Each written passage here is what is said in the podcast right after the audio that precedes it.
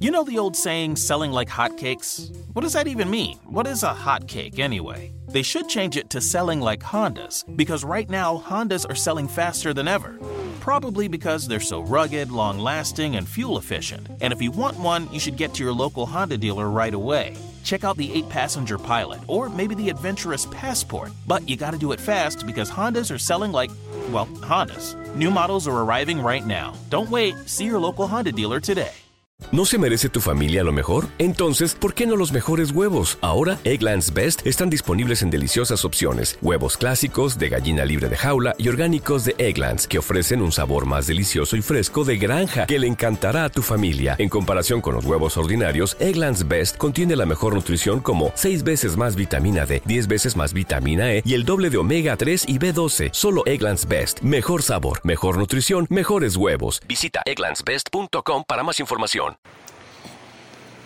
Muy buenas, señores. Bienvenidos en Acta en el Barça, aquí en Spreaker, en Sonen, en todas las plataformas de podcast y, por supuesto, en el canal de YouTube, para aquellos que tengan la decencia de escuchar o de ver mis vídeos. Que son pocos, la verdad, yo no sé, no lo entiendo. Yo la única explicación que tengo es esa, ¿no? Que la plataforma me boicotea los, los vídeos porque no es normal que teniendo 1224, 1324 perdón, eh, suscriptores solo tenga una media de 4 o 5 visualizaciones por vídeo. Aquí falla algo. Y es que la política de YouTube pues es inapropiada y perjudica a los canales, los canales pequeños. Porque si no haces un vídeo popular, es decir, cuya temática la sigue todo el mundo, no subes.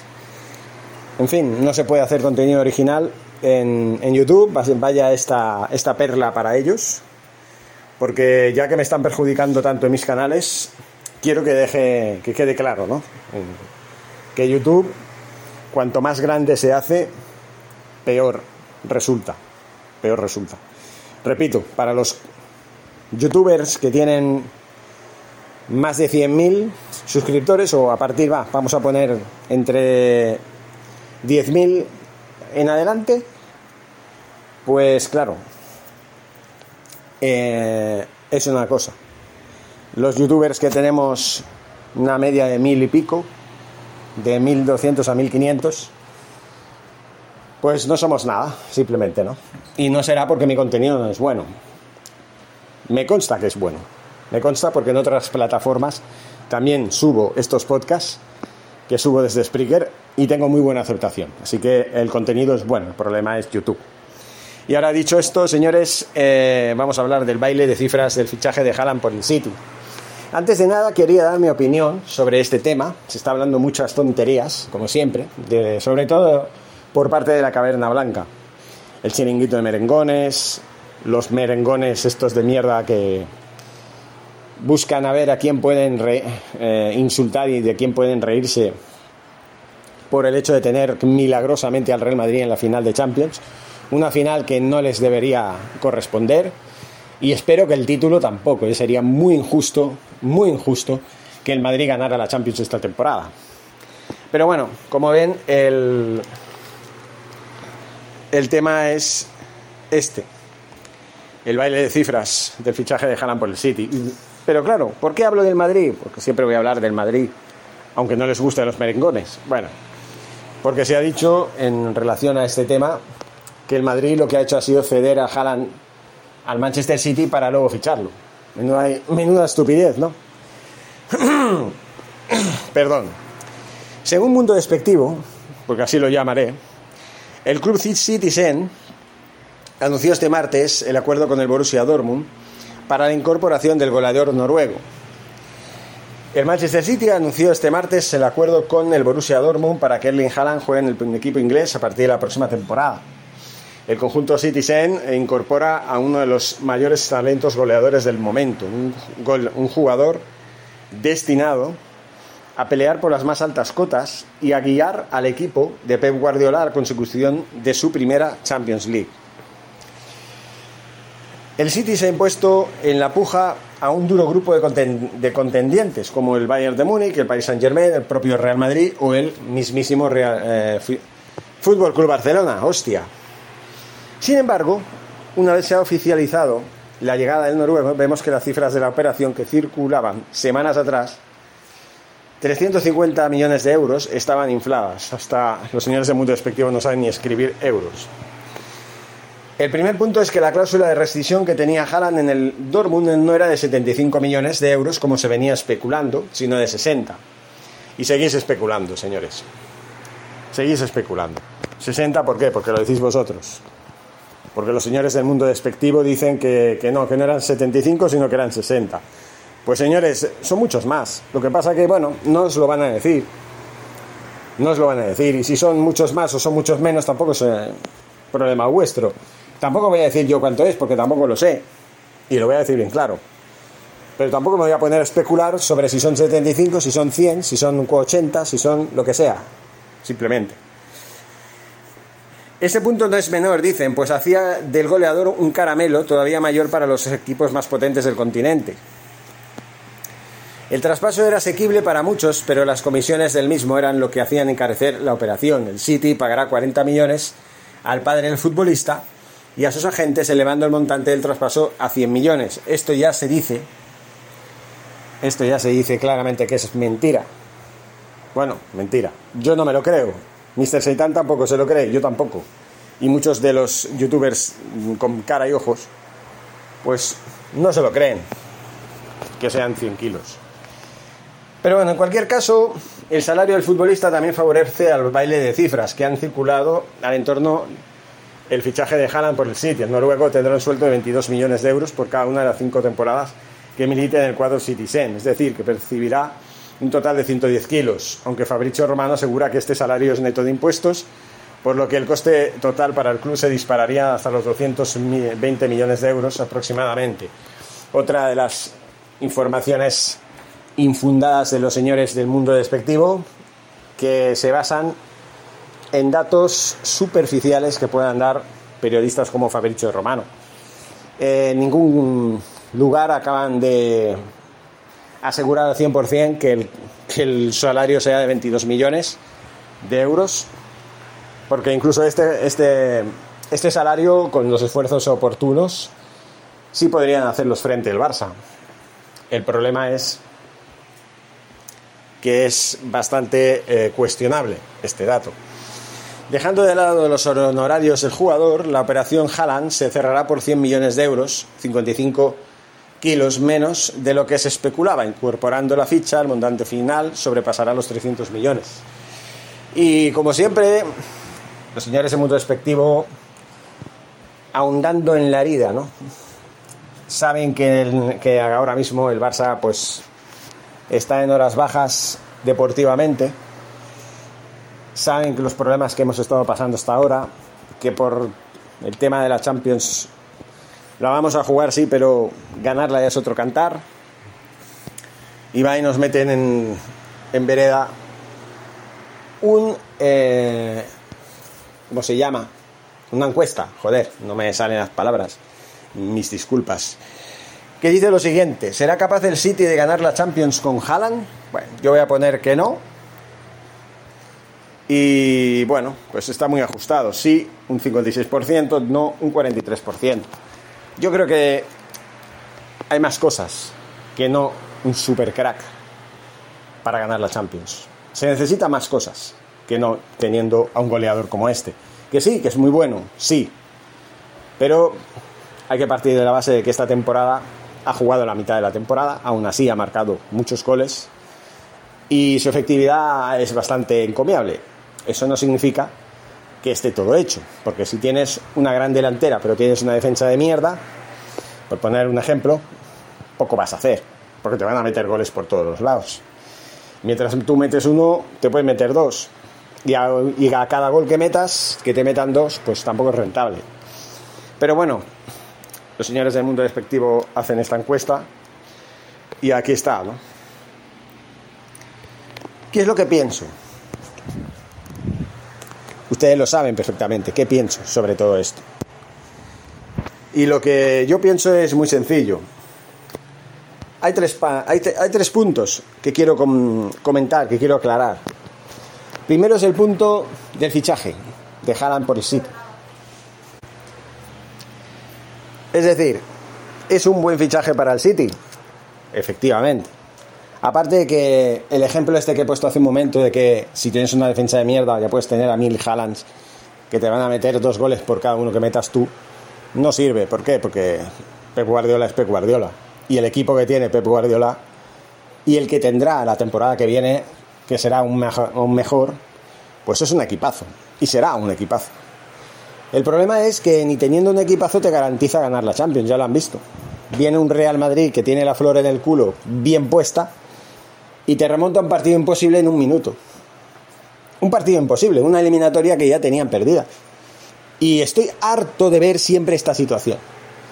Miren, yo prefiero que Liverpool en la final de, de París, de este próximo 28 de, de mayo, le meta 5 en la primera parte. Así el Real Madrid no creo que meta 6 en la segunda parte. Sería la hostia. que sería ya decir, bueno, va, dejemos ya de ver esta competición porque ya cualquier cosa puede pasar, pero con el Madrid nunca se sabe. No, yo creo que con un 5-0 la eliminatoria estaría más que concluida, ¿no? La final en sí, ¿no? Pero ya fuera cachondeos. Eh, el City es un equipo que tiene un potencial enorme, que seguramente va a ganar la Premier ya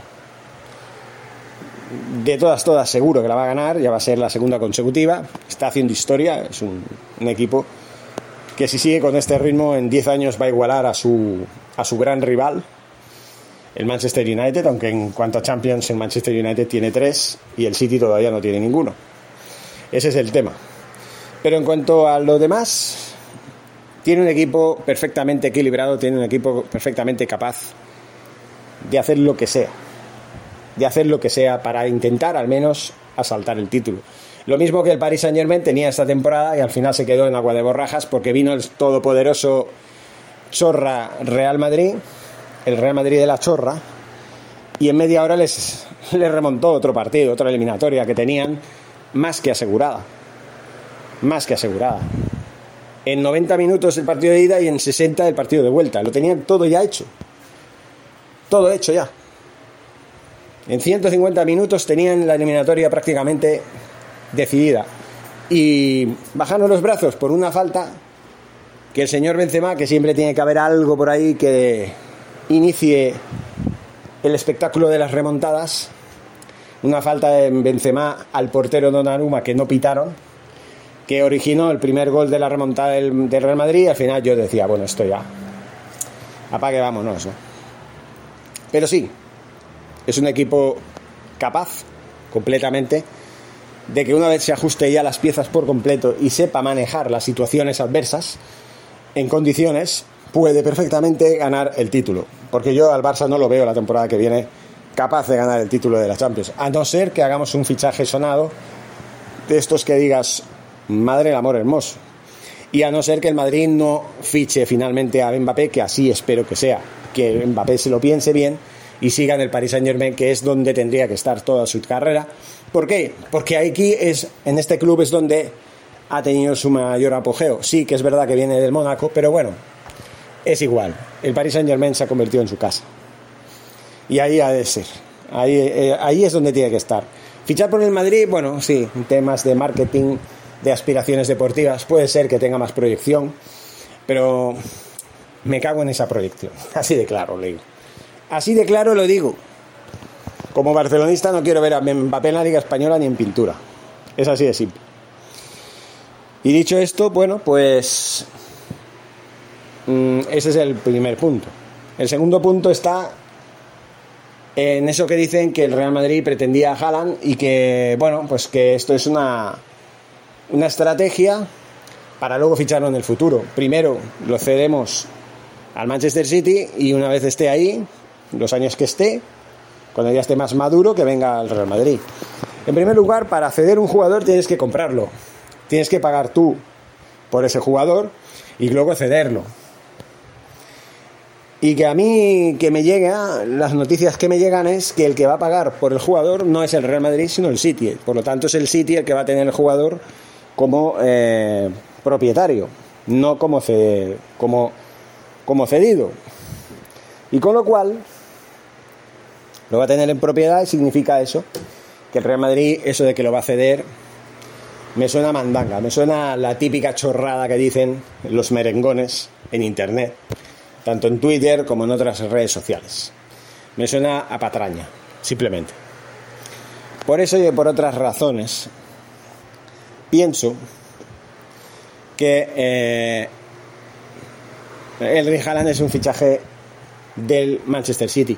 Y ojo, porque según están diciendo, el Manchester City ha anunciado que ha llegado a un acuerdo con Erling Haaland, pero no está oficialmente confirmado dicho fichaje. Es decir, que está confirmado que han llegado a un acuerdo, pero que todavía tienen que llegar a un acuerdo 100% de todos los, de todos los detalles. Y eso no ha, no ha sucedido todavía. Aún así, no vamos a dejar de pensar que el Manchester City va a fichar sí, sí o sí, sí o sí, al jugador. Y luego el último punto, que es el, tema del fichaje de Erling Haaland por el Barça.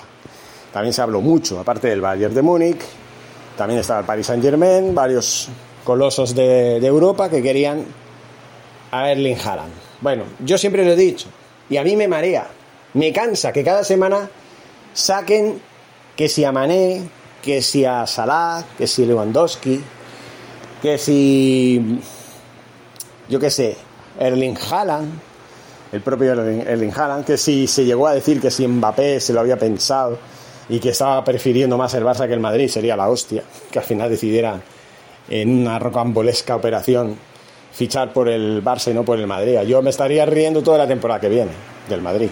Pero tampoco, porque, repito, yo no quiero a ningún top de este tipo, ningún jugador, por mucho que sean muy buenos goleadores, que sean muy efectivos, que nos garanticen de 20 goles para arriba.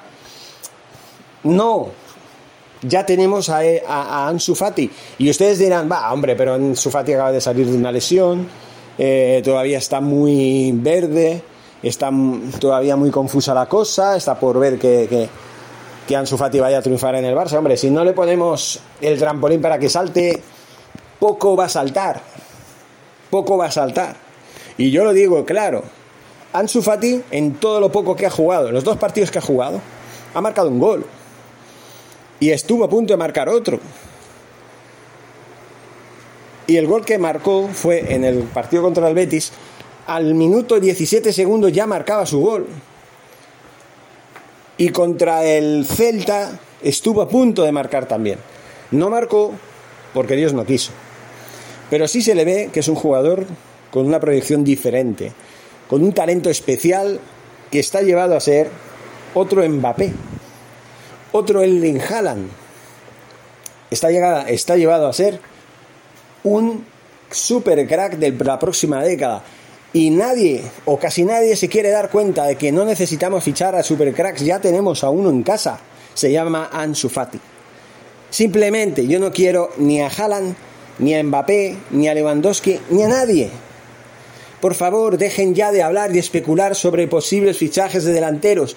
No necesitamos ningún delantero, al contrario, necesitamos deshacernos de alguno que otro, como Luke de Jong y Martin Braithwaite, por ejemplo. Luke de Jong ya va a volver al Sevilla, muchas gracias por todo lo que has hecho, lo, profesional que has sido y todo lo que quieras, pero no tienes perfil Barça. Y eso queda demostrado. Y, y Martin Braithwaite lo mismo. Y lo que tiene el Barça también, lo que tiene que hacer el Barça es no renovar a los a los veteranos, a, Sergi y Roberto, que han, que han, estado toda la temporada entre la lesión y la, disconformidad por renovar bajo unos números que habían hasta ahora, pues resulta que han tenido que esperar hasta el mes de abril y mayo más o menos para que, señores, ya está, eh, Sergi Roberto va a renovar y va a hacerse oficial. Me cago en esa oficialidad. Me cago y lo siento en Sergi Roberto. Y lo siento y pido disculpas, pero me cago en Sergi Roberto. No en él, sino en lo que representa él. Representa al típico jugador de la cantera sobrevalorado que ha estado una década en el Barça a la sopa boba. Que ha hecho buenos partidos, pero que si cogemos una balanza Los partidos que ha hecho discretos y mediocres superan ampliamente a los buenos partidos o a las intervenciones buenas que haya podido tener, que las ha tenido, pocas, pero las ha tenido. Pero eso no dice nada a su favor. No es un jugador que digas, menuda leyenda, vamos a echarlo de menos. No, es un jugador que ha tenido la gran suerte de ser disciplinado, buen profesional, que eso sí lo es, y que ha caído bien a todos los entrenadores que ha tenido a su cargo. Bueno, a su cargo. Que ha tenido para, para entrenar. Ha caído bien, ha sido el bon miñó, como dicen en Cataluña, y ahí se ha quedado, y a la chita callando, en su puesto ha cumplido, porque ha cumplido mínimamente, lo que le decía, mira, tienes que hacer esto y esto, lo hacía, punto.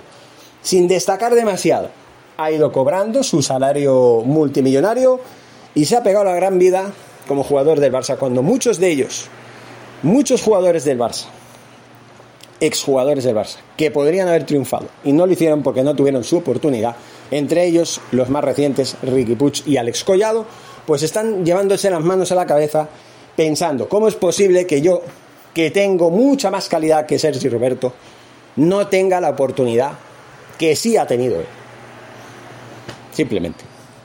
Es por eso que, entre otras cosas, pues ya concluyo el tema, porque ya, hablando del tema, pues hablamos claro.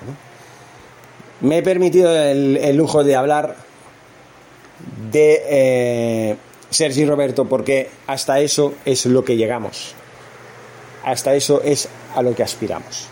A seguir contando con Jordi Alba, Sergi Roberto, Gerard Piqué y Sergio Busquets. Cuatro jugadores que van a tener cuatro puestos de titular la temporada que viene, intocables. Ya es que ya lo estoy viendo. La defensa, y además, cuidado porque el inglés todavía no lo han sacado de encima, no se lo han sacado todavía de encima. Entonces, a mí me da mucho miedo esta defensa. Jordi Alba por la izquierda, Sergio Roberto por la derecha, pareja de centrales Piqué y Lenglet. Estoy hasta los cojones de esta defensa. Y aunque pongan a pareja de centrales Piqué y Eric García, que para mí Eric García ha hecho buenos partidos, pero lo veo todavía muy flojo. Muy flojo. Yo preferiría a Ronald Araujo en lugar de, Gerard Piqué. Y a otro defensa, no sé, habrá alguno. Christiansen, por ejemplo, que es el que hemos fichado. Pareja de centrales, Ronald Araujo y Christiansen. Por la izquierda, a un jugador de la cantera que lo van a ceder, Alejandro Valde. Y a la derecha, pues bueno, en un momento tenemos a Dani Alves, pero también podemos tener a Des, y si no, pues contratemos a alguien para esos puestos. En los laterales sí necesitamos fichajes, no en la delantera. Necesitamos dos laterales izquierdos, no uno, dos, y dos derechos. Un central defensivo como Christensen, vale, porque lo que tenemos está muy, muy, no sé, no, no, no me convence mucho. La verdad es, está muy flojo, muy tierno, no sé, no sé cómo definirlo, pero que no. Muy flojo la cosa. En fin, señores, me despido de ustedes. Muchas gracias. Seguimos opinando. Forza Barça. You know the old saying, selling like hotcakes? What does that even mean? What is a hotcake anyway? They should change it to selling like Hondas, because right now Hondas are selling faster than ever. Probably because they're so rugged, long lasting, and fuel efficient. And if you want one, you should get to your local Honda dealer right away. Check out the 8 passenger pilot or maybe the adventurous passport. But you gotta do it fast because Hondas are selling like, well, Hondas. New models are arriving right now. Don't wait, see your local Honda dealer today. ¿Te preocupas por tu familia? Entonces, ¿por qué darles solo huevos ordinarios cuando pueden disfrutar de lo mejor? Eggland's Best, los únicos huevos con ese delicioso sabor fresco de granja, además de la mejor nutrición, como 6 veces más vitamina D, 10 veces más vitamina E y 25% menos de grasa saturada que los huevos regulares, además de muchos otros nutrientes importantes. Así que, dales los mejores huevos. Eggland's Best, mejor sabor, mejor nutrición, mejores huevos.